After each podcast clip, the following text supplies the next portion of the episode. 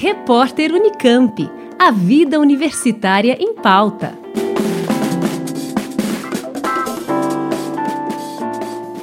Depois de dois anos e quatro meses, o uso de máscara como medida de prevenção contra a Covid-19 vai deixar de ser obrigatório na Unicamp.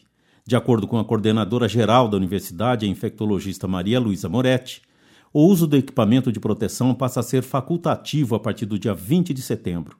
O fim da restrição vale tanto para os estudantes em sala de aula como para os funcionários dos setores administrativos. A obrigatoriedade no uso de máscaras, no entanto, será mantida para toda a área da saúde, como é o caso de hospitais, ambulatórios, consultórios e postos de saúde. A vice-reitora Maria Luísa Moretti diz que a decisão de suspender a obrigatoriedade do uso da máscara veio depois da queda sustentável no número de casos e mortes por Covid verificada em todo o estado de São Paulo.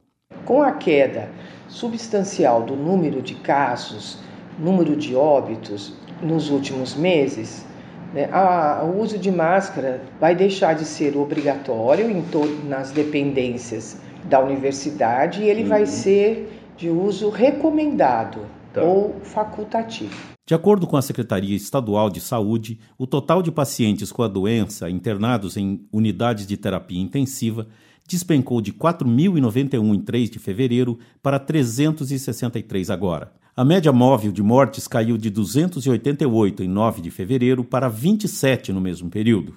O uso da máscara já não é mais obrigatório no transporte coletivo do estado desde a sexta-feira da semana passada. A restrição também foi suspensa pela Prefeitura de Campinas no último sábado. Maria Luísa Moretti garante que a decisão de suspender o uso da máscara é segura com segurança, uhum. com base nos nossos, nos nossos dados epidemiológicos aqui da região de Campinas e do nosso hospital, uhum. com base nos dados epidemiológicos do estado de São Paulo e do uhum. Brasil.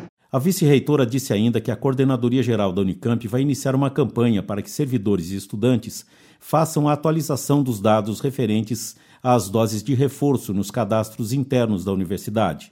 Segundo Maria Luísa Moretti, a Unicamp conta com mais de 90% de vacinados com as duas doses iniciais, mas lembra que o índice é baixo quando se trata de terceira ou quarta doses.